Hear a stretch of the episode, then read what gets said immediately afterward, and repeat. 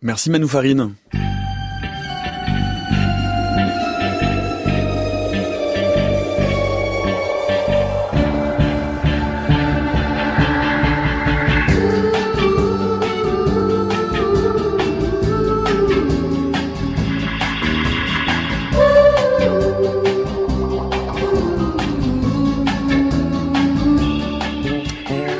Journée spéciale sur l'antenne de France Culture, à un peu plus d'un mois des élections européennes, et si tout se jouait maintenant Côté scientifique, il faut dire qu'il faut s'armer d'une loupe puissante à l'examen des différents programmes pour trouver mention d'une ambition en matière de recherche. À de rares exceptions près, si ambition scientifique il y a, c'est généralement pour investir dans la lutte contre le réchauffement climatique ou la recherche militaire. Et pourtant, à l'orée de l'an 2020, la France peut-elle se passer de l'échelle européenne pour maintenir son niveau scientifique international?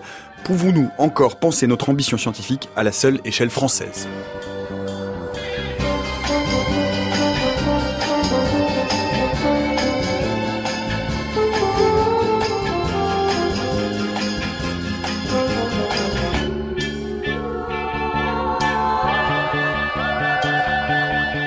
La recherche française peut-elle se faire sans l'Europe? C'est le programme politique qui est le nôtre pour l'heure qui vient. Bienvenue dans la méthode scientifique.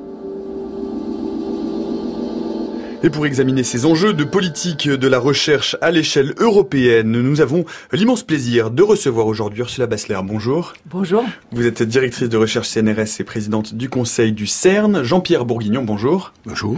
Vous êtes euh, président du Conseil européen de la recherche. Bonjour Jean Chambaz. Bonjour.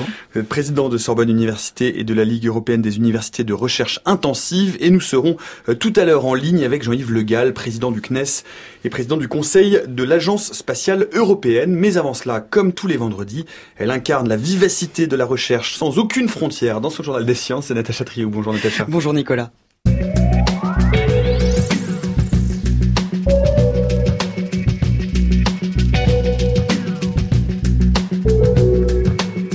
Journal des sciences. Et on commence ce journal avec la création d'un prototype de cœur humain en impression 3D à partir de tissus d'origine humaine.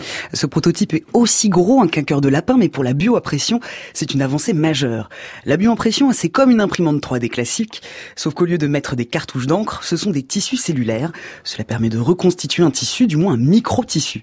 Les enjeux sont importants hein, car il y a une pénurie de donneurs pour les greffes cardiaques. Ici, pour la première fois, cette équipe israélienne a réussi à imprimer et à reconstituer l'anatomie d'un cœur dans sa totalité, avec ses cellules et ses vaisseaux sanguins, et surtout, il a été conçu à partir de différents types de cellules d'un patient. Et ça aussi, c'est une première. Alors pour que ce cœur soit fonctionnel, il faut encore une dizaine d'années de travail, notamment pour agrandir sa taille. Donc on est encore loin d'une époque où les hôpitaux bio-imprimeront les organes de leurs patients.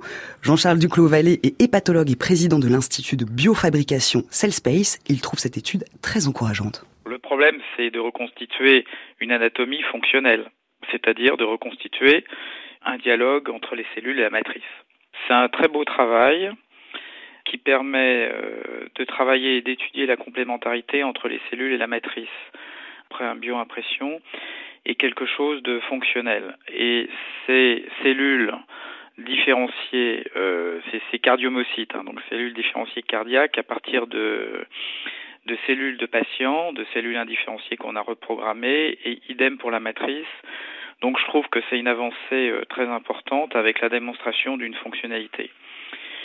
Là, la particularité, c'est que on reproduit quand même une architecture 3D très intéressante cardiaque, une vascularisation cardiaque, et que il y a euh, à partir de, de mêmes patients la production de cellules différenciées de matrices. Donc ça, c'est très intéressant parce que en plus, c'est du même patient. Donc effectivement, vous vous affranchissez de tout problème d'incompatibilité. Donc vous vous affranchissez effectivement d'une immunodépression après, etc., etc., de problématiques de rejet, bien sûr. Moi, ce qui m'intrigue beaucoup, ce qui me est dans toutes ces problématiques de bioconstruction, à fortiori après bioimpression, c'est le long terme. Est-ce qu'il y a une viabilité, une dégradation à long terme? Est-ce qu'il y a un maintien de la différenciation à long terme. Deuxième euh, sujet de ce journal des sciences, une équipe américaine a réussi à obtenir une activité cérébrale dans le cerveau de porcs morts et ce quatre heures après leur décès, Natacha. Les résultats sont publiés dans la revue Nature. C'est un travail qui a commencé il y a huit ans et c'est un bel exemple de recherche transdisciplinaire avec un consortium de vétérinaires, de bioinformaticiens, de neurologues, de biologistes. Et cette équipe a récupéré les têtes d'une trentaine de jeunes cochons morts. Après quatre heures de transport, les cerveaux ont été branchés à une pompe et alimentés par du sang artificiel pendant 6 heures, avec une solution spéciale inventée par les chercheurs. Alors grande surprise, une activité cellulaire est réapparue, y compris une partie de l'activité neuronale dans l'hippocampe. Alors pas de signe de reprise de capacité intellectuelle ou de conscience, mais seulement quelques fonctions cellulaires qui se sont remises en route, et c'est déjà un résultat très surprenant. Cela contredit le dogme selon lequel, après avoir manqué d'oxygène, les dommages causés au cerveau sont irréversibles. Alors peut-être avons-nous sous-estimé ses capacités de restauration cellulaire. Pierre-Marie Liedo est directeur du laboratoire Perception et Mémoire à l'Institut Pasteur. Ils ont montré également que les euh, cellules euh, du système immunitaire, que l'on appelle la microglie, réagissaient. Euh, en l'occurrence, ils ont utilisé le, le LPS, qui est d'ailleurs une solution chimique qui qui mime l'invasion de bactéries, euh, dans ce qu'on appelle le sepsis dans, dans le corps, et, et ont montré que bah, ce, ce, cerveau réagissait euh, à cette euh, invasion euh, bactérienne. Le système euh, circulatoire s'est également remis en route. Pour les chercheurs, on, on ne parle pas d'un cerveau qui s'est réveillé. Là, on a des micro-territoires qui se sont mis en activité. Ce qui m'a aussi très étonné dans cette étude, c'était justement la restauration d'une activité synaptique. Ça, c'est quand même une première, oui. non? Oui, parce que là, rappelons que la définition euh, profane ou euh, juridique ou médicale du vivant actuellement, elle est basée sur l'activité électrique du cerveau. Cette distinction entre électroencéphalogramme plat ou actif, eh bien, dépend de l'activité électrique euh, des fameux contacts qui relient deux neurones, ce qu'on appelle la synapse. Donc on, a quand même ici un grand espoir, non pas de ressusciter euh, globalement un cerveau, mais au moins de mettre tout en œuvre pour que suite à un AVC, suite à un traumatisme crânien, eh bien euh, que un processus peut être de destruction peut être euh, réversé. Et, ça c'est un grand espoir pour euh, les années à venir en matière de stratégie thérapeutique. En bref, l'Organisation mondiale de la santé euh, lance une alerte autour de l'épidémie de rougeole qui s'intensifie dans le monde. En 2019, 170 pays ont signalé plus de 112 000 cas de rougeole. C'est quatre fois plus que l'an dernier à la même période. Alors ce qui explique ces chiffres, hein, c'est pour les pays riches, ce sont les anti-vaccins, et pour les pays en développement, c'est le mauvais accès aux soins. Alors cela concerne l'Afrique, le territoire le plus touché, mais aussi l'Europe et les États-Unis. À Madagascar, depuis septembre, la rougeole a déjà tué plus de 1200 personnes, le plus souvent des enfants. Troisième sujet de ce journal, euh, eh bien l'invention d'un nouveau procédé pour générer de l'électricité à partir de flocons de neige. Alors créer de l'énergie à partir de flocons de neige, ça peut paraître d'abord contre-intuitif, eh bien au contraire. La California Nanosystem Institute vient de créer le Snowtang. L'appareil est capable de récupérer l'énergie électrostatique de la neige. Le procédé, c'est celui de l'utilisation de la triboélectricité. La triboélectricité, hein, c'est l'électricité statique qui se crée lorsque des corps se frottent. Alors utiliser ce phénomène pour récupérer de l'énergie ce n'est pas nouveau, mais avec de la neige, ça c'est novateur. Alors l'étude rappelle que 30% de la planète est recouverte de neige. Ça laisse penser que toute cette superficie va permettre de produire des quantités énormes d'énergie, mais il ne faut pas se tromper, on n'a pas encore mis la main sur une nouvelle ressource énergétique. Bernard Multon est professeur de génie électrique à l'école normale supérieure de Rennes. Pour lui, l'application de ce procédé reste limitée, mais c'est une preuve de concept. Les flocons de neige sont des particules chargées d'électricité qui ne demandent qu'à transférer leur, leur charge électrique vers autre chose. Donc si vous mettez euh, en face de ces particules chargées un, un, récepteur qui est prêt à échanger des, des électrons ou des ions, eh bien vous pouvez avoir du courant électrique. Et donc c'est un peu l'idée de la, la triboélectricité. Le silicone, euh, parmi d'autres matériaux, permet d'avoir justement des charges de surface favorables à ce transfert d'énergie. La neige qui est chargée positivement, euh, qui oui. libère ses électrons au contact du silicone. Voilà, alors ce sont des densités de puissance extrêmement faibles. Hein. On parle d'un maximum de 0,2 milliwatts par mètre carré. Si vous voulez, euh, même par faible éclairement en énergie solaire, hein, euh, à très très faible éclairement, vous avez mille fois plus euh, d'énergie récupérable par des procédés photovoltaïques, quoi, dont le rendement n'est pas très élevé. Donc, euh, si vous voulez, les ordres de grandeur sont extrêmement faibles pour faire de la récupération d'énergie. C'est pas pour ça que le procédé n'a aucun intérêt, mais en tout cas, il a aucun intérêt d'un point de vue soutenabilité, développement durable ou production d'énergie ou contribution énergétique. Les interféromètres LIGO et Virgo ont détecté deux nouvelles ondes gravitationnelles. Depuis le 1er avril, les trois détecteurs sont synchronisés, ce qui leur permet une meilleure triangulation pour détecter les signaux. La première détection date du 8 avril, la seconde du 12. Elles correspondent chacune à la coalescence de deux trous noirs. Ces détections vont permettre de mieux comprendre comment les trous noirs se forment. Et pour euh, finir ce journal, comme chaque semaine, par notre rubrique de sciences improbables, une étude parue dans Frontiers in Ecology and Evolution montre que chez certaines espèces, eh bien, manger ses petits, c'est une forme de protection parentale, voire d'affection presque. Oui, il y a un très grand nombre, ça c'est très répandu dans la nature, un très grand nombre d'animaux qui mangent leur progéniture, les lapins, les ours, les souris, les poules. Et selon ce papier, ce n'est pas une bizarrerie de l'évolution. Pourquoi manger ses bébés? L'hypothèse. Et si le cannibalisme filial permettait d'augmenter la survie de la portée? Et si manger ses rejetons permettait de mieux nourrir et protéger ceux qui restent? Ces chercheurs américains ont donc créé un modèle mathématique pour tester cette hypothèse. Et en effet, le surpeuplement menace la survie de la portée. En réduire la densité, c'est aussi réduire son taux de mortalité. Parents, vous savez ce qu'il nous reste à faire. surtout pas, surtout pas, n'appliquez pas ça chez vous. Éloignez vos enfants du poste. Et puis non, euh, pour conclure ce journal, un petit mot tout de même, euh, un petit tour dans l'espace vers un petit bout de rocher qui circule euh, entre Mars et Jupiter dans la ceinture d'astéroïdes. Il s'appelait 31 387 1988 YA2. Eh bien, il s'appelle désormais le Hook, euh, du nom de notre camarade astrophysicien au CEA, Roland Lehoucq. Voilà, l'Union astronomique internationale vient euh, de valider cette proposition de l'astronome Alain Maury. Il y a donc maintenant un Lehoucq qui est en orbite quelque part au fond de l'espace. C'est pas merveilleux.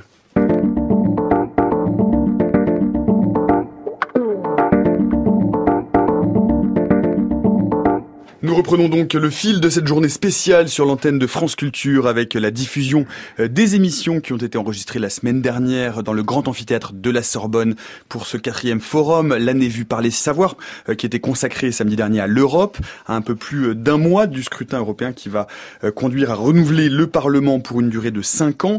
Et si aujourd'hui l'échelle européenne est essentielle à la structuration de la recherche, pour autant, à de rares exceptions près, les programmes des différents partis sont quasiment muets sur ce sujet si on fait exception du financement euh, de la lutte contre le réchauffement climatique ou de la recherche militaire. Alors comment euh, penser euh, la recherche aujourd'hui à l'échelle nationale et européenne? Que peut l'Europe pour la recherche française et comment la recherche française se structure-t-elle dans un cadre européen? Nous en parlons aujourd'hui avec Ursula Bassler, directrice de recherche CNRS et présidente du conseil du CERN, Jean-Pierre Bourguignon, président du Conseil européen de la recherche et Jean Chambaz, président de Sorbonne Université et de la Ligue européenne des universités de recherche intensive pour commencer peut-être rapidement, Jean-Pierre Bourguignon, euh, un petit tour d'horizon historique de la façon dont s'est structurée euh, cette, cette recherche européenne, parce que son fonctionnement aujourd'hui est finalement relativement récent à l'échelle de l'Europe.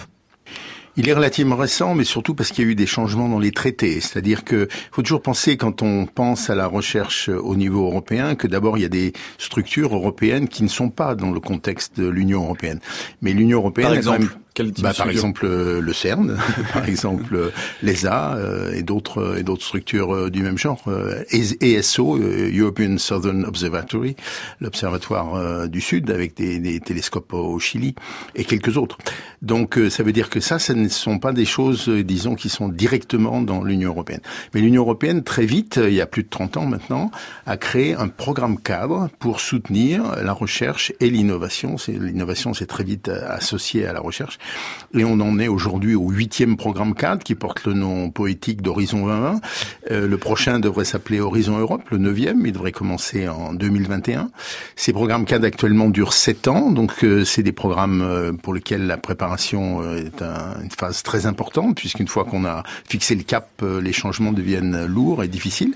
Et ils sont toujours le résultat, comme toujours en Europe, d'un travail conjoint entre la Commission européenne qui doit faire des propositions, ensuite le Parlement Parlement qui doit valider ses propositions ou donner son avis ou proposer des amendements, et enfin le, le Conseil de l'Europe, qui est donc le Conseil des États, euh, qui doit approuver, et tout ça, ça se termine par une négociation qu'on appelle un trilogue.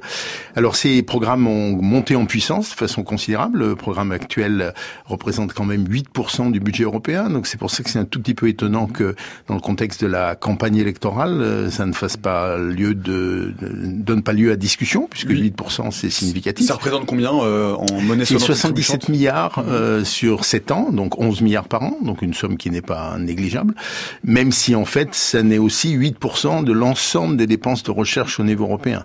Donc ça veut dire que entre le secteur privé, qui suivant les pays finance quand même une partie importante de la recherche, et les financements nationaux, le financement européen reste malgré tout un financement relativement petit. Par contre, son impact est, je crois, extrêmement important. Euh, parce que il amène la recherche à se structurer d'une façon un peu différente. C'est-à-dire que le, si ces programmes ont pour ambition finalement de structurer, de fédérer des énergies, de donner une direction programmatique à la recherche au niveau euh, au niveau européen, au niveau des, des de la superstructure européenne. On peut le dire comme ça si on fait attention que programmatique ne veut pas dire qu'on a choisi des objectifs et qu'on Ça fait toujours un peu peur programmatique en science. Hein. Donc, euh, si vous voulez, je pense qu'il faut toujours penser que c'est indispensable, comme tout programme de recherche, d'avoir deux volets. Un volet qui est d'une certaine façon, comme on dit en anglais, top-down, c'est-à-dire dans lequel on choisit des objectifs prioritaires et on essaye d'organiser le travail autour de ça. Et une approche bottom-up, c'est-à-dire à, l'initiative complète des chercheurs.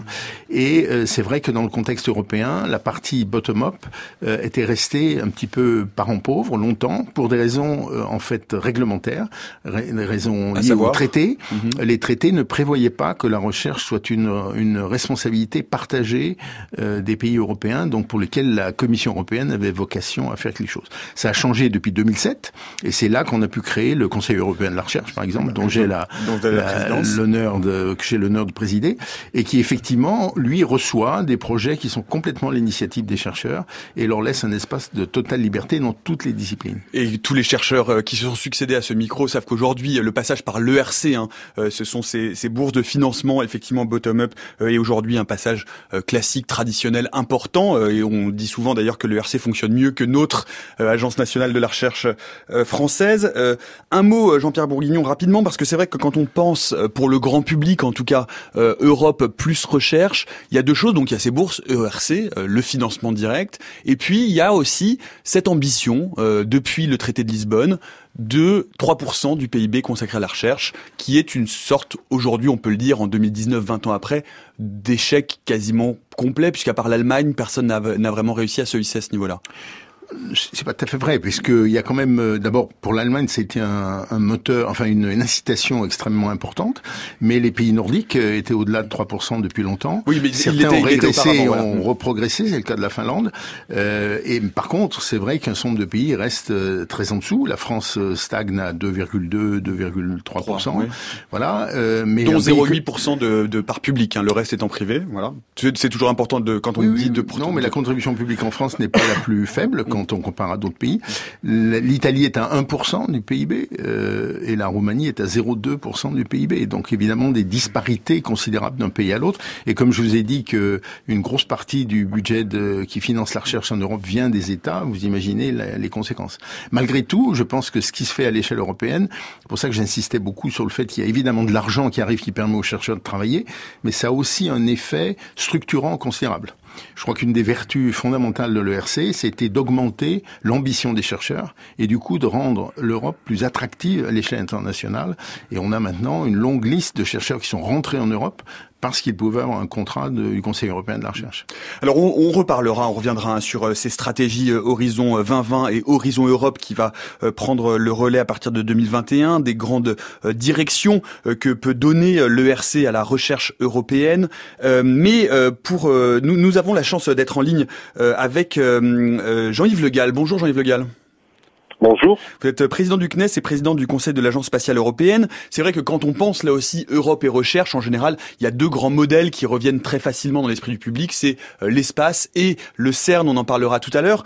Euh, c'est une sorte aujourd'hui de modèle de la réussite de ce qu'a pu faire l'Europe en termes de euh, fédération, de recherche, de contribution scientifique collective Oui, je crois que le programme spatial européen euh, est quand même euh, très très avancé au niveau mondial, puisque on peut dire que l'Europe est la deuxième puissance spatiale euh, après les États-Unis. Alors, en termes de satellites lancés, les Chinois lancent plus que nous, mais je dirais que leurs satellites durent moins longtemps que les nôtres, donc in fine, nous sommes deuxième. Mais ce qui est tout à fait remarquable, c'est que cela se fait par le biais de l'Agence spatiale européenne, qui est une agence intergouvernementale qui rassemble 22 États membres, et aussi par le biais de la Commission européenne avec les deux programmes phares que sont Galileo et Copernicus. Galileo, on n'en parle pas assez, mais aujourd'hui, Galileo est en train de supplanter le GPS au niveau mondial parce qu'il est beaucoup plus précis.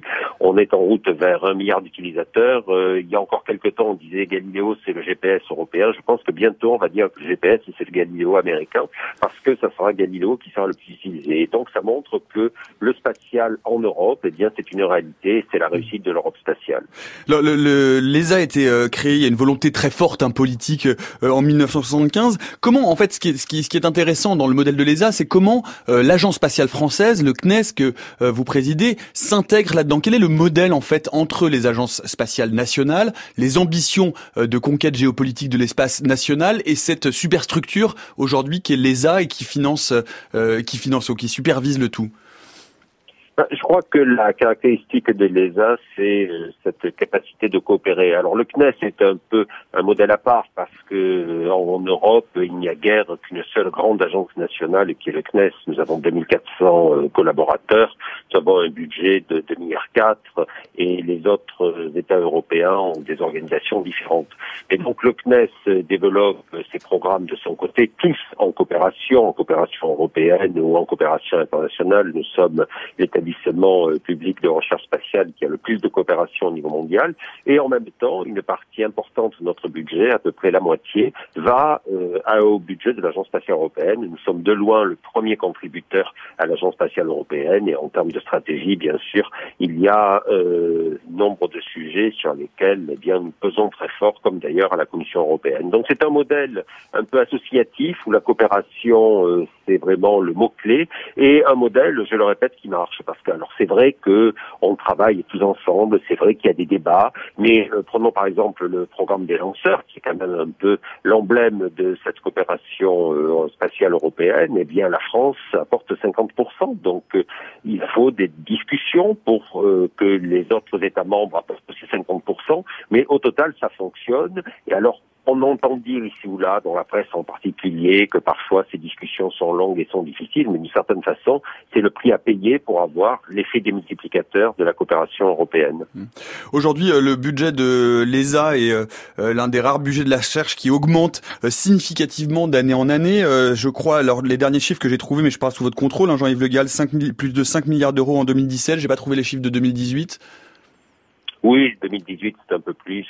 Il y a une légère augmentation parce que il y a euh, des programmes tout à fait emblématiques et puis parce que l'Agence spatiale européenne aujourd'hui est présente sur tous les segments de l'activité spatiale. Bon, les lanceurs, on en a parlé. La science, le programme scientifique de l'ESA fait l'envie du monde entier. Nous sommes en pointe. Euh, vous vous souvenez de Rosetta Philae, bien sûr. Euh, nous travaillons, nous allons sur Mars. Nous avons un programme sur la Lune. Nous avons lancé des Colombo en route vers Mercure.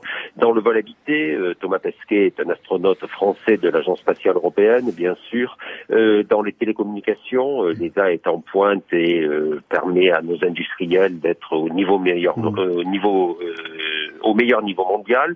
dans le domaine de l'observation de la Terre, Copernicus, un autre programme européen, n'a pas son équivalent au niveau mondial. J'ai parlé de Galiléo, une précision remarquable. Donc nous sommes partout, mmh. une très grande capacité à coopérer, une très grande efficacité aussi. Lorsqu'on compare le budget de l'ESA, qui est de l'ordre d'un peu plus de 5 milliards, au budget euh, des États-Unis, la NASA c'est plus de 20 milliards de dollars, euh, plus le budget du BOD, eh bien on voit qu'on est beaucoup plus efficace. Mais je crois que la raison de tout cela, c'est parce que nous avons cette capacité unique à coopérer. Un dernier mot, euh, et on vous libère, Jean-Yves Le Gall. Euh, qu'est-ce qui fait, en fait, aujourd'hui, euh, la contribution de l'Europe, là aussi je parle sur votre contrôle, est de, de, de, d'un milliard trois sur l'ensemble du budget de l'ESA. Qu'est-ce qui fait que l'ESA, et ça a pris, c'est-à-dire qu'est-ce qui fait que c'est cette réussite aujourd'hui, qui est effectivement incontestable, vous l'avez rappelé, on l'a entendu.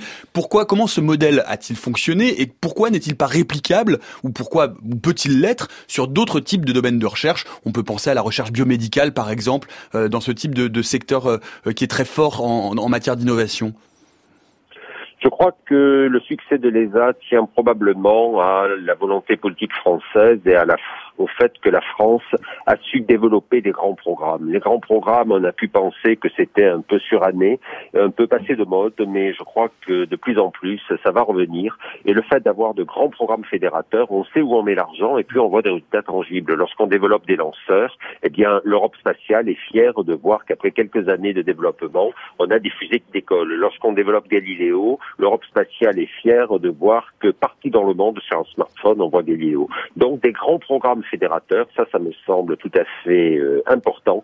Savoir vraiment où on met l'argent et de façon très très concrète. Et puis aussi la volonté politique. Et la volonté politique, en particulier en France, eh bien, elle n'a jamais fait défaut depuis le général de Gaulle qui a créé euh, le CNES le 19 décembre 1961. Et je dirais qu'au fil du temps, elle s'est toujours euh, confirmée. je cite toujours comme exemple le fait que quelques jours après avoir été élu, Emmanuel Macron est venu au siège du CNES assister en direct depuis le Kazakhstan au retour de Thomas Pesquet. Et là aussi, au-delà euh, de l'anecdote et des images euh, à la télévision, c'est très très important parce que ça montre que l'espace, c'est important en France et après ça se décline partout en Europe.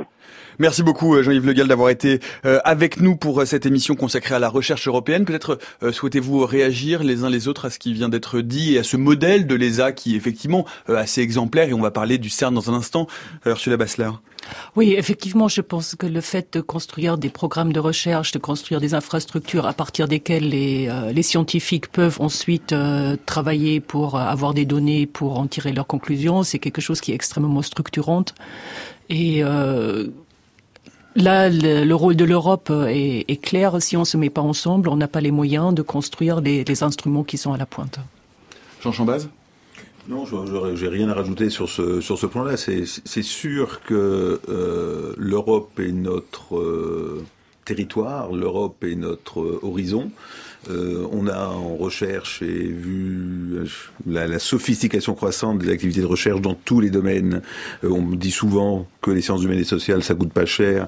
Maintenant qu'ils travaillent sur des données, qu'ils les numérisent, qu'ils les fouillent, qu'il y a des développements d'algorithmes, ils auront les mêmes problèmes d'infrastructure que les autres disciplines. Donc on a une question de moyens, on a une question de masse critique de chercheurs, on est plus intelligent à réfléchir à plusieurs avec des cultures de formation différentes. Oui, c'est les, les exemples qui ont été évoqué là depuis le début de l'émission montre que euh, l'Europe est un élément de succès et de dynamisme de la recherche européenne, donc française, ou française, donc européenne. Euh, Jean-Pierre Bourguignon, un mot tout de même, et on, va parler du, CERN dans un instant, qui est l'un des autres euh, fleurons qui nous est envié par le monde entier. mais l'ESA, le CERN, pourquoi est-ce que ces éléments-là ont particulièrement pris? Ce sont des, c'est coûteux, ce sont des infrastructures énormes qui demandent des investissements colossaux et on a l'impression que dans d'autres domaines, je parlais par exemple du biomédical, qu'aujourd'hui que ces euh, mastodontes du XXe siècle ont du mal à l'Europe a du mal à reproduire ce type de formule au XXIe siècle depuis 20 ans que ces grands programmes, ces flagships appelez-les comme vous voulez, ils ne prennent pas parce que quoi, il y a un défaut de volonté politique? Non, je pense qu'il faut regarder la réalité de, de, la science qui est derrière. Pour développer un, un, projet comme le CERN, qui a évidemment eu plusieurs accélérateurs, mais malgré tout, euh, disons, le, le savoir-faire, euh, on a pu transférer un savoir-faire qui était constitué sur des, certains projets et les transférer au suivant. Et donc ça, c'est typiquement des projets de très très long terme qui n'existent pas si on n'a pas une constance dans l'action. Pour beaucoup d'autres disciplines, vous prenez le cas du biomédical, euh, l'horizon change quand même extrêmement souvent. Et la, la notion critique euh, c'est souvent euh, des, des, équipes beaucoup plus petites, euh, même si évidemment les gens partagent des connaissances, les gens circulent, etc. Donc, si vous voulez, il faut faire attention à ce que moi, c'est une chose dans, dans mes fonctions que je vois en permanence, c'est la diversité extraordinaire de la pertinence de, des structures pertinentes d'une discipline à l'autre. Et il y a des endroits où avec une personne on peut faire des choses très bien, il y a d'autres endroits si on n'a pas pour le CERN des, des, équipes de milliers de personnes, on fait pas. donc, donc si vous voulez, il faut faire très attention à, à que, en fait, elle a difficulté de transposer de façon trop mécanique ce qui marche dans un domaine dans l'autre. Alors, ça veut pas du tout dire qu'il n'y a pas des efforts à construire avec des objectifs de long terme dans un certain nombre de domaines. Simplement faire attention que très probablement, ça passera pas par une infrastructure qu'on mettra dans un endroit, mais probablement au contraire avec une organisation beaucoup plus originale en réseau, en réseau intense, en réseau où les gens se, se forment en échangeant leurs compétences. Donc, euh, il faut faire très attention à des généralisations qui ne tiendraient pas compte de la réalité de l'activité scientifique. Absolument. Jean-Thomas, vous approuvez Absolument. Mais, mais néanmoins, il y a même dans le biomédical, il y a des infrastructures plus importantes qui se créent, euh, sur lesquelles les gens se fédèrent, les équipements qui deviennent plus chers euh, et, qu'on partage et mutualise davantage. Quoi. Et il y a des équipes, des, des structurations européennes comme les MBL, European Molecular Biology Laboratory, qui est à Heidelberg. Il y a aussi même chose en bioinformatique, un laboratoire qui est à Cambridge, qui sont des, des structures européennes mais dans lesquelles, de la même façon, ça a été vraiment l'organisation d'une coopération très forte de, de cours, euh, disons, partagés sur le long terme avec un rôle de formation collective, euh, d'accès à de nouvelles euh, formes de, de, recherche qui ont joué un rôle déterminant. Mais, mais malgré tout, là, quand vous regardez les structures de l'EMBL, c'est des structures très plates. Oui, mais, mais là, dans, dans, dans, les cas qui sont cités euh, depuis tout à l'heure, ce sont des infrastructures européennes uniques concentrée, ouverte aux chercheurs européens pour développer des programmes particuliers. Euh, L'intérêt du programme cadre euh, et de ses différents piliers, c'est que c'est ouvert programme à l'ensemble. C'est Horizon 2020. C'est Horizon 2020, Horizon Europe. C'est ouvert à l'ensemble des communautés scientifiques d'Europe pour travailler en commun euh, sur l'ensemble des sujets. Donc c'est une ouverture beaucoup plus large et qui euh, donne une capacité de d'élargissement, comme je disais tout à l'heure, de la masse critique euh, consacrée aux, aux, actions qui sont menées. Ursula Bessler, le CERN, donc hein, l'autre euh, fleuron de physique euh, des particules, euh, avec ses différents accélérateurs, un projet euh, pour un accélérateur dans quelques années. Il y a encore un peu de temps avant de voir les premières particules accélérées dans cette ce nouvel ce futur accélérateur de 100 km de long. c'est quoi C'est quelle est la recette du CERN qui qui fait aujourd'hui ce, qu'il est, qu'il a amené aujourd'hui à être euh, vraiment l'image euh, de l'Europe de la recherche mutualisée, fédérée autour, euh, d'un même projet Oh, je pense. D'une part, le CERN a vraiment dans ses gènes, avec la création après la deuxième guerre mondiale, l'idée qu'il faut collaborer ensemble, il faut se mettre ensemble, pas uniquement pour avoir les moyens de créer les infrastructures, mais aussi à l'époque l'idée de reconstruire l'Europe. Dans une paix durable était très important. Donc il y avait une très forte volonté politique et c'est sûr sans une volonté politique euh, il n'y a rien qui n'avance. Ensuite, euh, effectivement, les, structures du CERN, les, infrastructures qu'il a créées étaient euh, relativement ouvertes aux personnes qui, aux collaborations qui étaient aussi européennes pour venir travailler. Quoi. Et donc les gens se sont assemblés autour des buts communs tout simplement quoi. Et euh, on débattu pour euh, trouver des programmes cohérents afin de, de faire avancer euh, les connaissances quoi. Et ça c'est quelque chose qui n'est pas toujours facile. Des fois c'est les décisions sont prises aussi dans, dans la douleur, hein. mais néanmoins euh, la communauté euh, dans la physique nucléaire et la physique du particule a montré que euh, une fois qu'on a pris la décision, on peut se remettre tous ensemble et, et construire. Quoi, oui. Mais vous voyez ce qu'on entend, ce que vous nous dites là, ou ce que nous disait Jean-Yves Le Gall tout à l'heure, c'est effectivement la même chose, c'est-à-dire qu'il y a une volonté politique, il y a un temps long, il y a un investissement massif. Est-ce qu'aujourd'hui, on n'est pas euh, arrivé dans une autre époque, dans une autre forme de projection, dans un temps plus court, dans des échéances plus courtes? Euh, Est-ce que quel est aujourd'hui le lien que peut avoir le CR euh, avec justement le, le, renouvellement du Parlement? Est-ce que est-ce que vous êtes plus acculé à des résultats, quelque chose de plus court-termiste, à montrer justement des applications, euh, du brevet, quelque chose qui soit plus concret pour euh, les représentants euh, nationaux. Je, je pense que vous soulevez une question extrêmement importante et qui est presque mon quotidien parce que je, je dois plaider cette cause régulièrement. C'est effectivement le rétrécissement de, de l'horizon, l'espèce de, d'exigence de résultats à court terme qui est une illusion complète. C'est-à-dire que quand on regarde, le, le, le, y compris dans des objets qu'on utilise quotidiennement, le nombre de fois où le, le schéma qui était, disons, sous-jacent à l'organisation de la recherche dans la fin de la, des, des 20e siècle qui était euh, recherche fondamentale, puis application, puis on passe à l'innovation, puis on développe industriellement. Ce schéma est aujourd'hui radicalement faux. Donc c'est un schéma beaucoup plus complexe, avec des courts-circuits, c'est-à-dire des choses fondamentales qui tout de suite donnent des applications, avec aussi de nouveaux modèles économiques qui jouent un rôle très important, qui fait que des choses qui sont induites par la demande provoquent euh, une recherche beaucoup plus rapidement. Et donc si on ne comprend pas qu'il est nécessaire de conjuguer des choses à court terme et des choses à long terme, on va passer complètement à côté des choses essentielles. Donc ça, c'est une culturellement une chose qu'il faut absolument faire passer. Et malheureusement, très peu d'hommes politiques ont cette vision, sauf dans les pays asiatiques. Et on voit bien, hein, quand on lit la littérature officielle, que euh, les mots qui reviennent le plus, euh, c'est, euh, je cite, hein, s'attaquer à son véritable problème, c'est-à-dire comment passer de découvertes fondamentales à la commercialisation de produits et de services nouveaux. On ne parle que d'innovation, de brevets, d'industrialisation. Aujourd'hui, c'est la perspective que demandent les représentants du peuple, les différents représentants politiques auxquels vous êtes soumis, Jean Chambaz? Enfin, oui, c'est pas toujours aussi caricatural, mais en tous les cas, c'est vrai que euh, bah, les responsables politiques de nos pays et de l'Europe euh, sont confrontés quand même à la crise que nous connaissons, aux enjeux auxquels doivent faire face le continent et la planète. Euh, c'est le développement durable, euh, c'est les problèmes de santé, c'est le vieillissement de la population, c'est le dialogue interculturel et euh, l'acceptation des nouveaux migrants, le, le modèle économique, social, politique du continent et des différents pays est remis en cause. Leur mandat est de courte durée. Euh, ils attendent des résultats. Euh, donc c'est vrai qu'il y a une formulation. On l'avait déjà eu pour Horizon 2020, un peu moins. On l'a très fortement pour la préparation du prochain programme Horizon Europe, ce qu'ils appellent des missions. Des missions de recherche et d'innovation orientées vers la résolution de problèmes qui parlent aux citoyens. Voilà, voilà les termes exacts. Hein. Mais, mais, ce qui est assez légitime, nous sommes financés par euh, de l'argent public. Euh, nous sommes pour la plupart des institutions publiques. Il y a aussi des institutions privées euh, de recherche qui sont très pertinentes, mais et, il est normal que nous rendions compte de ce que nous faisons. Donc, il est légitime de la part des politiques d'avoir des missions. Les missions qui sont annoncées pour Horizon euh, Europe, on aurait pu en choisir d'autres, mais il y a, y a pas à les critiquer. Il y a le cancer, il y a des océans, des mers, des côtes, des fleuves et des rivières en bonne santé. On voit que c'est large. Il y a des villes intelligentes sans impact sur le climat.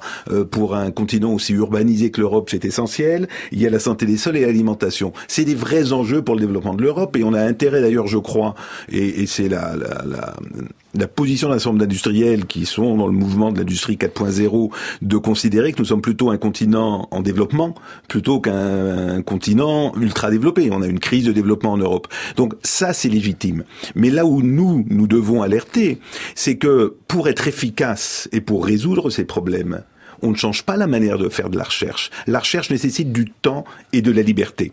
Et dans le programme cadre que ce soit H2020 ou Horizon Europe, la manière dont ça a été défini en trois piliers, euh, un, disons un pilier pour euh, l'excellence, euh, un pilier qui est essentiellement le RC et le programme Marie Sodowska-Curie de bourse de, de, de post-doctorants et de doctorants, un pilier pour l'innovation et un pilier pour les missions, c'est complètement artificiel.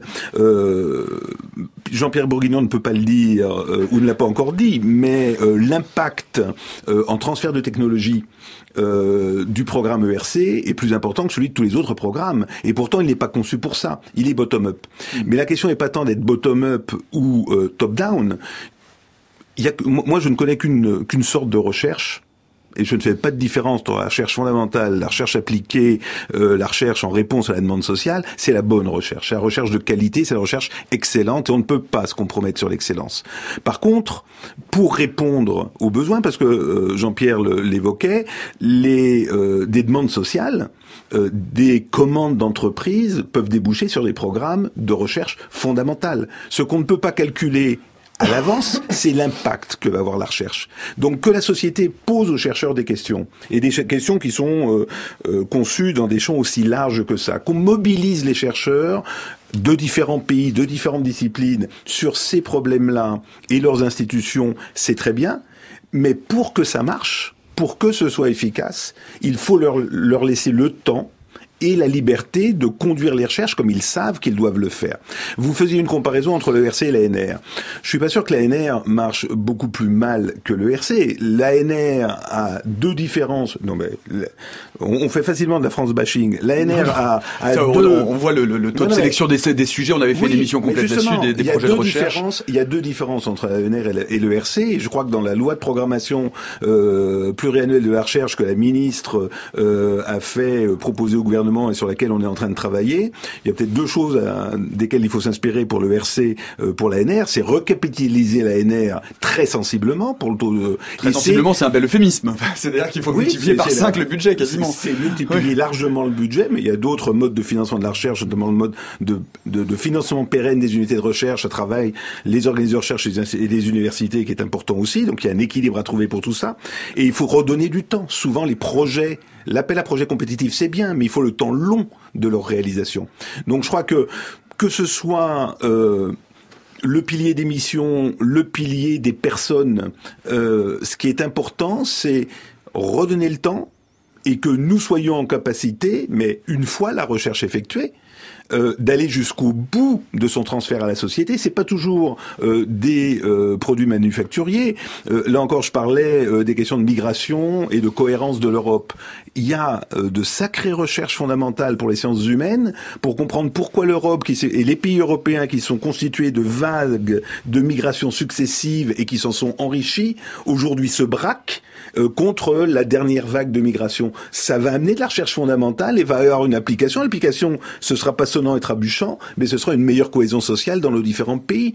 Donc on voit bien là euh, tout, tout, tout l'espace, et, et, vous aviez raison de dire, c'est euh, euh, les élections européennes de la fin du mois euh, de mai sont absolument décisives parce que si on a un parlement euh, où euh, les mouvements populistes sont largement représentés et se rétractent par rapport à cette vision plus prospective du développement de l'Europe, on sera en grande difficulté parce que la Commission dépendra de de la composition du Parlement et là oui on aura du souci à se faire.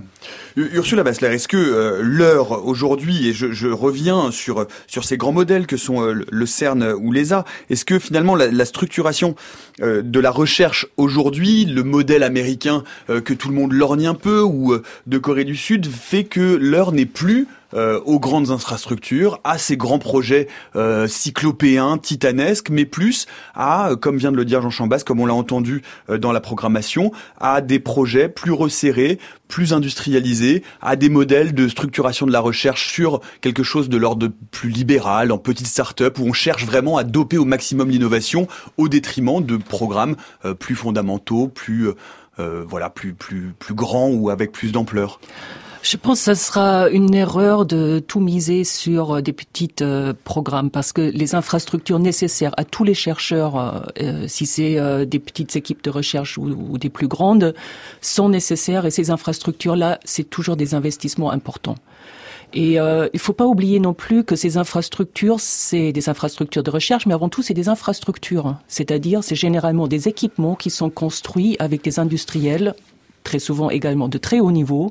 Et si vous regardez les études qui étaient faites sur le retour de ces industriels, de ces collaborations autour des infrastructures de recherche, ils sont extrêmement positifs. Si c'est en astrophysique, si c'est en physique des particules et ainsi de suite. Généralement, ils ont augmenté leur chiffre d'affaires. Ils, ils, donnent toujours comme un argument. Ils sont remotivés, leurs, leurs ingénieurs et leurs développeurs. Euh, ils ont augmenté leur, euh, leur productivité, ils ont changé des fois leur manière de produire. Et euh, je pense qu'on oublie des fois que ces effets-là, justement aussi avec des grands industriels français qu'on connaît, euh, sont en fait très très positifs. Quoi. Et donc un financement aussi des infrastructures, c'est aussi quelque chose qui est profitable à nos industries locales. Jean-Pierre Bourguignon. Juste pour dire que peut-être c'est plus facile pour moi de le dire, c'est que le CERN n'est pas seulement à la pointe de la science, mais il est aussi à la pointe de la technologie.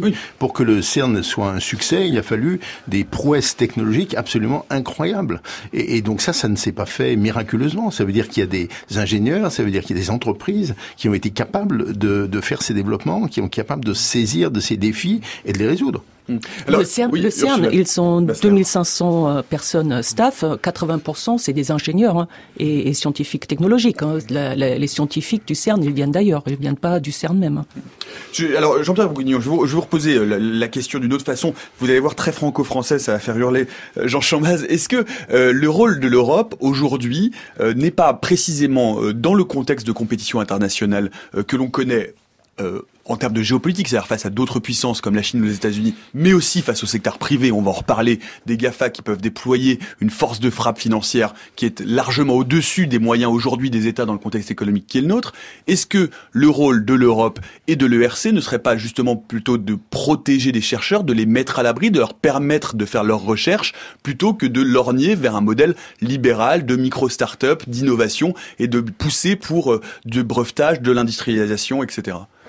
D'abord, euh, comme je l'ai déjà dit, mais c'est une réalité, c'est vraiment une réalité. Les chercheurs qui soumettent leur projet à l'ERC, ils savent que s'ils proposent pas des projets ambitieux, ils ont aucune chance. Et ça, c'est le bottom-up. Ça, c'est pour les, ça, c'est pour les bourses ERC, mais plus généralement. Euh, voilà, ils ont mm.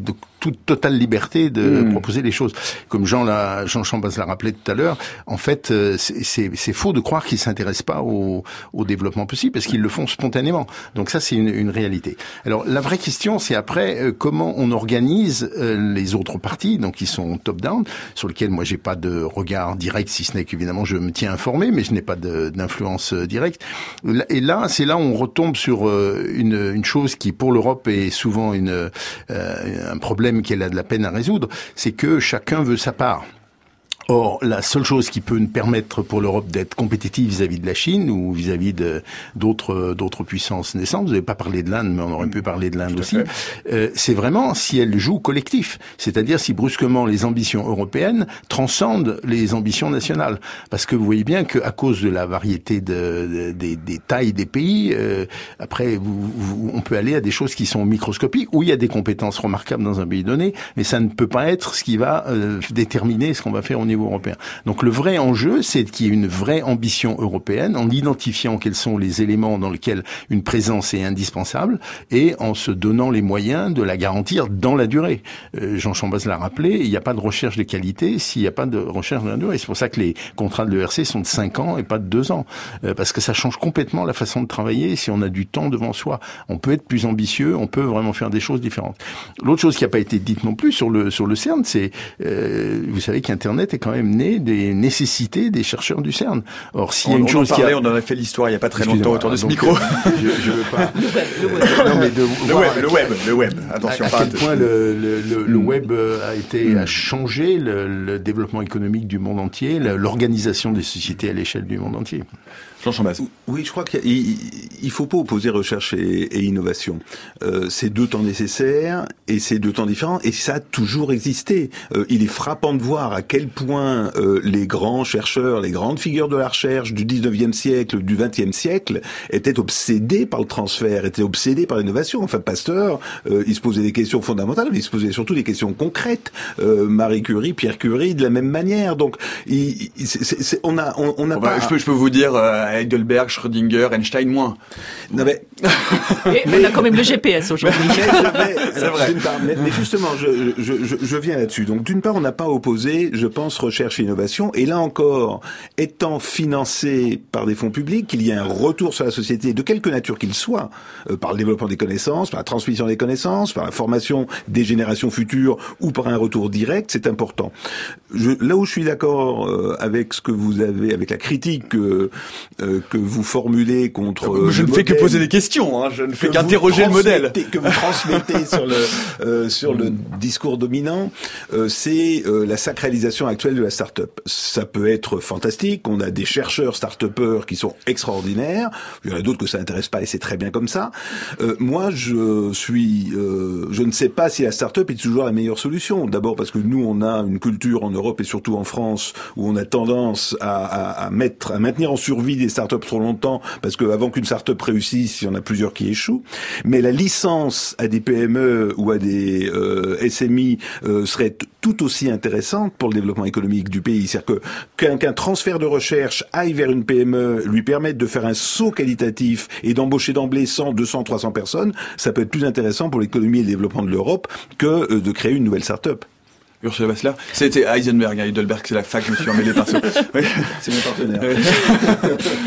je voulais revenir sur quelque chose que Jean-Pierre Bourguignon vient de dire, c'est-à-dire la, la, mise en commun des moyens, quoi. Et si vous disais tout à l'heure quelle est la recette du succès du CERN. Je pense le fait justement que le budget est donné par les États de manière récurrente sans avoir un, un, retour très précis de combien va dans chaque État garanti est vraiment un, une des, une des raisons du succès, quoi, parce que ça permet d'avoir une liberté pour prendre les meilleurs choix technologiques tels qu'ils se présentent. Et euh, sans cela, je pense qu'on ne peut pas avancer. Et ça, c'est vrai aussi pour l'Europe dans son ensemble. On voit d'ailleurs d'autres infrastructures où l'organisation est différente, qui patinent beaucoup plus, euh, parce que euh, le, le, le, partage est plus compliqué, en fait, si chacun doit trouver son intérêt à petite échelle. J'aimerais, je, je, vous interroge, Jean Chambas, parce que j'aimerais qu'on parle tout de même aussi un peu, euh, et avec vous notamment, de, des universités, de la recherche, de l'enseignement supérieur, et de la question du dimensionnement de ces universités, du dimensionnement et de la, de, de la nature européenne. Il y a des pôles... Oui, allez-y, allez-y venir. Mais confiance. Mais, mais d'abord, non, et dans, dans, dans, la suite de ce qu'a dit Marianne, euh, un, un, des enjeux euh, qu'on a. Ursula. Ursula, pardon.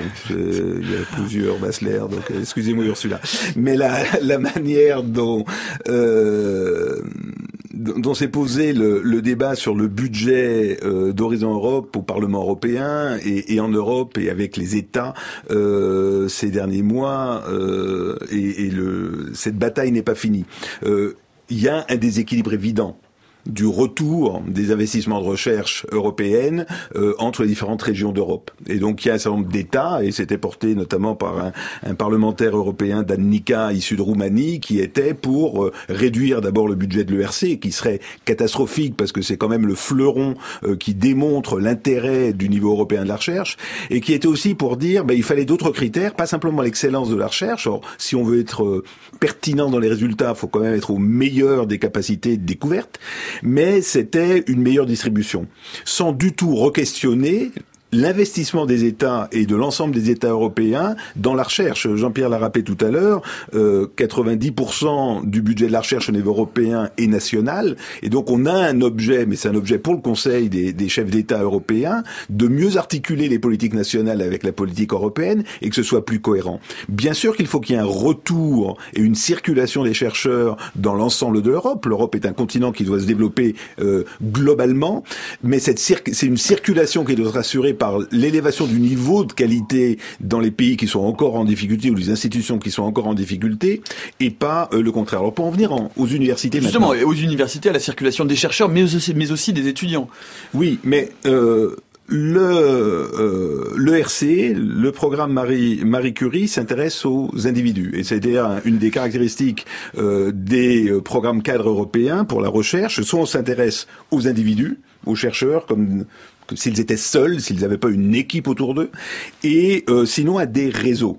Et on oublie les institutions. Mm. Et nous, les universités européennes, et particulièrement les universités européennes de recherche, on se sent assez frustrés par l'organisation euh, de l'Europe en silo, l'enseignement supérieur d'un côté, qui n'est d'ailleurs pas une compétence européenne, la recherche de l'autre, des euh, programmes par grand secteur industriel ou économique par ailleurs. Or, nous marchons sur quatre pattes. Euh, nous avons la recherche, l'innovation, l'éducation et le service à la société. Nous formons des milliers, des dizaines de milliers de cadres et d'experts pour l'économie de l'Europe de demain, adossés à une formation par la recherche. Et donc on a besoin de programmes qui nous soutiennent. On parlait de l'innovation tout à l'heure.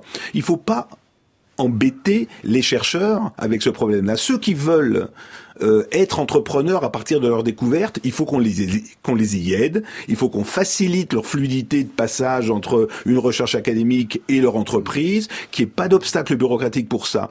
Mais pour ceux qui n'en ont pas envie, parce que ce qu'ils intéresse, c'est faire de la recherche, ils sont intéressés à son transfert à la société, mais ils ne s'en sentent pas ni l'appétence, euh, ni euh, les capacités, c'est la responsabilité des universités, c'est la responsabilité des institutions, des organismes de recherche, des universités de recherche, d'assurer ce transfert.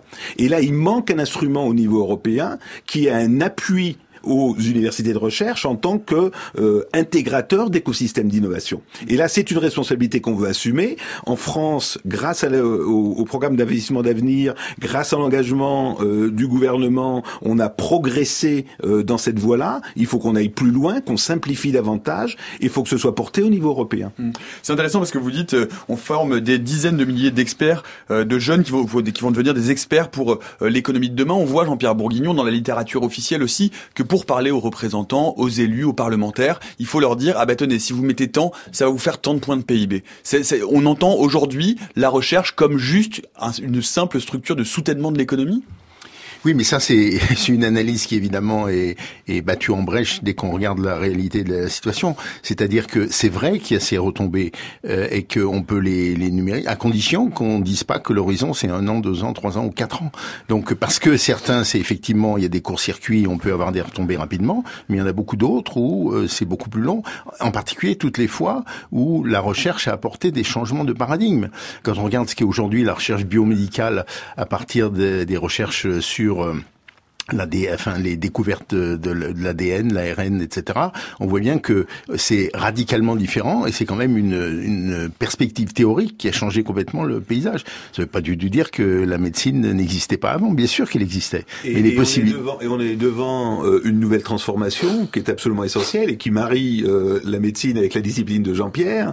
Euh, c'est qu'il faut aller vers la médecine personnalisée mmh. face au vieillissement des populations européennes et du développement des maladies chroniques, maintenir les personnes à domicile, développer leur autonomie, c'est donc tout le développement de euh, la euh, de l'utilisation de l'intelligence artificielle, de la science des données au service d'un diagnostic plus précis, d'une thérapeutique plus adaptée et d'une surveillance à distance euh, des patients. Donc ça va transformer complètement les modes de pensée, les modes de réflexion. C'est là aussi on a besoin de la contribution des scientifiques de sciences humaines et sociales parce que on l'a bien vu dans les récents en France et ailleurs que euh, ce qui bloque quand on prend des mesures aussi modestes soient-elles pour essayer de répondre aux défis d'aujourd'hui, c'est l'acceptation sociale et l'acceptation individuelle. Euh, on le sait, moi, dans le, je travaillais euh, avant d'être président d'université dans le domaine du cardiométabolisme. Bien sûr que trouver de nouveaux gènes de susceptibilité supplémentaires, c'est bien, mais on sait en gros que si on mange sainement, si on ne boit pas trop, si on ne fume pas et si on fait de l'exercice, ça va. Regardez ma ligne. Donc je, je, donc c'est bien une question de comportement, c'est une question de compréhension, d'acceptation par l'individu et la société. Pour revenir un peu à ma marotte depuis le début de cette émission, on a souvent dit que euh, justement le prochain euh, CERN, le prochain ESA, le prochain Moonshot, le prochain euh, flagship, le prochain projet Apollo, appelé comme vous voulez, serait justement dans le domaine du biomédical. On a dit que on pourrait peut-être trouver à un moment donné se réunir, mettre justement une sorte de programmation en disant on va réussir à se débarrasser d'Alzheimer par exemple le résultat, c'est le Human Brain Project qui est, on peut dire, pas complètement, complètement convaincant ni sur sa structure ni sur ses résultats. Ça veut dire que l'Europe n'a plus, n'a plus les moyens. C'est une, manière de dire. Oui, bah, non, mais c'est pas, c'est parce que probablement c'était mal pensé et que c'est pas ça la solution. La solution, c'est de mobiliser les ressources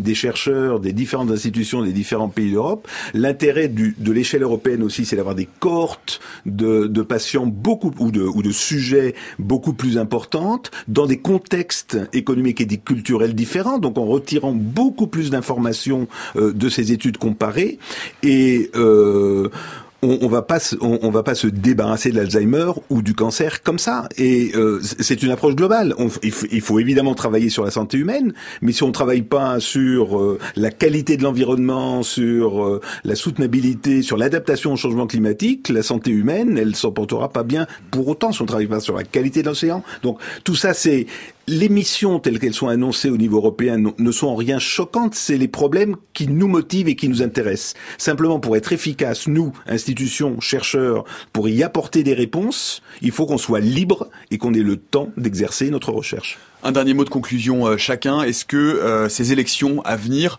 peuvent changer quelque chose pour la programmation de la recherche européenne ou est-ce que finalement cette recherche aujourd'hui elle est suffisamment indépendante pour réussir à faire le gros dos et passer un Parlement qui lui serait moins favorable, Jean-Pierre Bourguignon?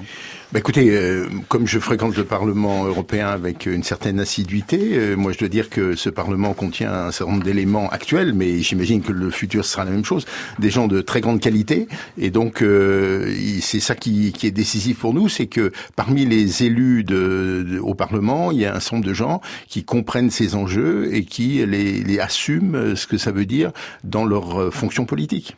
Ursula Bessler. Et je pense aussi que sans un soutien quand même politique, la recherche européenne ne va pas se développer à la mesure des, défis qu'elle a devant elle, quoi, parce qu'on n'est pas tout seul sur la Terre. Et euh, si l'Europe veut garder sa place, pas juste au niveau scientifique, mais aussi au, au niveau de la, de la, qualité de vie, de, de, l'éducation et ainsi de suite, il faut quand même que l'Europe soit forte et euh, qu'elle soutient sa recherche. Jean Chambaz, en un mot. Oui, la, la recherche n'est pas euh, un champ isolé, un champ indépendant. Euh, c'est une des clés euh, de l'avenir de l'Europe et, et d'un avenir euh, enthousiasmant et, et, et, de progrès de l'Europe. Et on a besoin d'un Parlement fort qui, qui soutienne. Mais si les résultats aux élections, si les, si les gens ne se mobilisaient pas pour ces élections-là, oui, la recherche et, nos activités pourraient être compromises euh, par le résultat des élections européennes, c'est certain. Merci beaucoup à tous les trois. Merci Ursula Bassler, Jean-Pierre Bourguignon, Jean Chambas d'être venus nous parler euh, de la recherche euh, au niveau de l'Europe. Merci à toute l'équipe de la méthode scientifique. C'était Alain Joubert aujourd'hui à la technique. Dans les prochains épisodes de la méthode scientifique, lundi, nous parlerons de l'épilepsie, mardi de bioacoustique ou comment l'effondrement de la biodiversité peut s'écouter. Mercredi, il sera question des îles artificielles, jeudi de l'art pariétal et puis sera vendredi actualité des sciences et de la recherche c'est une semaine qui vous sera présentée par le camarade Antoine Beauchamp. Demain, vous retrouverez Étienne Klein. Les savants cachent-ils trop leurs émotions? C'est la question de son émission La conversation scientifique à 16h sur France Culture. Nous, on se retrouve lundi à 16h jusqu'à preuve du contraire.